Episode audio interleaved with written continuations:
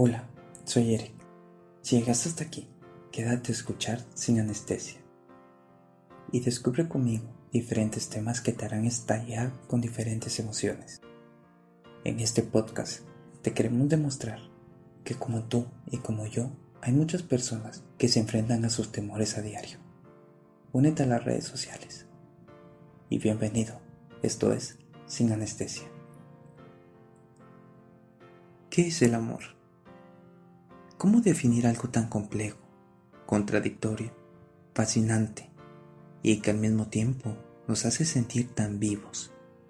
No puede observarse bajo un microscopio. Hay quien lo define en términos químicos y quienes hacen poesía de él. Amor es inspiración, a veces hasta sufrimiento. Todos quieren vivirlo. La mayoría lo ha sentido alguna que otra vez. Pero nuestra cuenta pendiente sigue siendo poder explicarlo.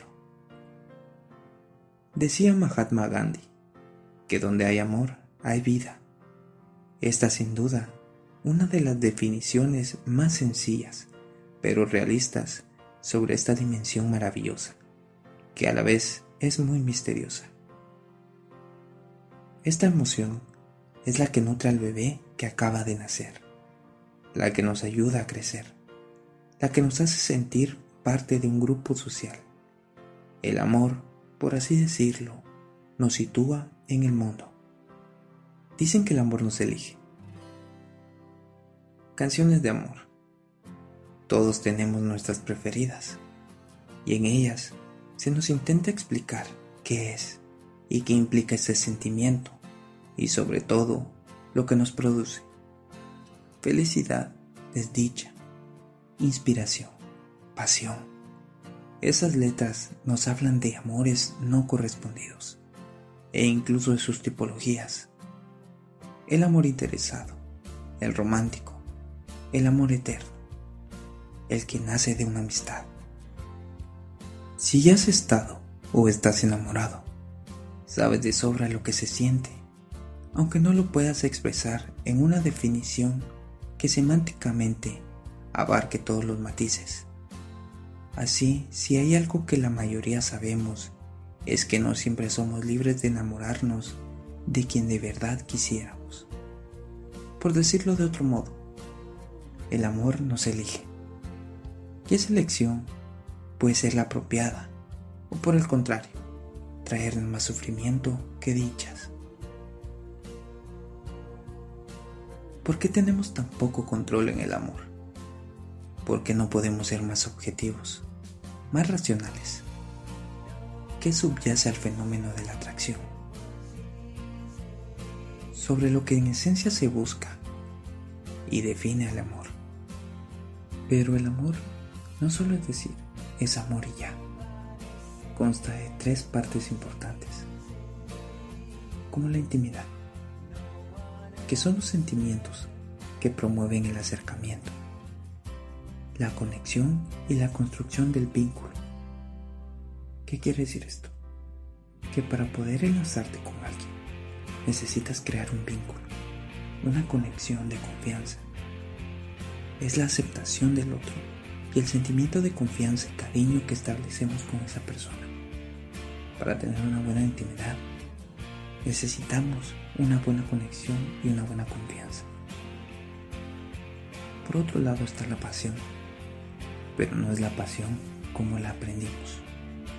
No se refiere solo al deseo físico o sexual, con todo el componente neuroquímico que de ello se deriva. La pasión también se expresa mediante la admiración del otro, mediante esa implicación psicológica, donde surge el afecto más profundo y la necesidad de estar cerca de la persona amada. Al tener estas dos, llegamos al último, al compromiso, que es una palabra muy fuerte. Creemos que es fuerte, pero si nos proponemos, es la más sencilla de todas. Es la decisión expresa y auténtica de construir un proyecto con la otra persona. Es serle fiel y saber elegir un presente y un futuro donde se lleven a cabo actividades en común. Es crear un nosotros, un espacio propio donde consolidar la relación. Y esto comienza desde el día 1. La principal necesidad es la de sentirnos amados. Esa ansia es más intensa que la propia sexualidad. Así, Helen Fisher explica que este deseo vital del ser humano constituye a lo que conocemos como amor romántico. Se trata de toda una serie de dinámicas emocionales caracterizadas por la motivación, el deseo de vinculación, las ganas por compartir vida, proyectos, por formar parte conjunta del proyecto con alguien. Pero el amor trae prejuicios y trae implicaciones sociales desde la antigüedad. Vamos a revisar unas. ¿Qué pasa si ya tienes 40 años y te sigue entusiasmando la idea del amor? Absolutamente nada. Seguramente te crean un iluso o una ilusa. Se burlen de ti o te dirán que deberías ser más realista, que ya se fue el tren como dice. Para un momento, esa es tu realidad. Es un completo error negar lo que eres o lo que sientas por los juicios de los demás. Nadie te detiene. No te desesperes, el amor tarde o temprano llegará. Pero si te hundes en un bucle de desesperación, solo te crearás conflictos a ti mismo. El amor está para todos. Sigue buscando, sigue esperando. Verás cómo llegará. Históricamente se ha tendido a catalogar cómo deberíamos relacionarnos con el sexo opuesto. Sí, decimos sexo opuesto. Es porque el colectivo LGTB tristemente aún sigue siendo omitido o tratado como un tabú a la hora de hablar de amor. Pero todos tenemos derecho de querer y de que nos quieran, de ser aceptados. ¿Te recuerdas? Lo hablamos anteriormente. ¿Qué implicación tiene esto? Que socialmente seguimos derivando en los mismos errores. Se sigue estableciendo cuál es el modo correcto de querer y cuál es el modo correcto de desear. Y con ello cercamos el amor en todas sus maneras, formas y expresiones.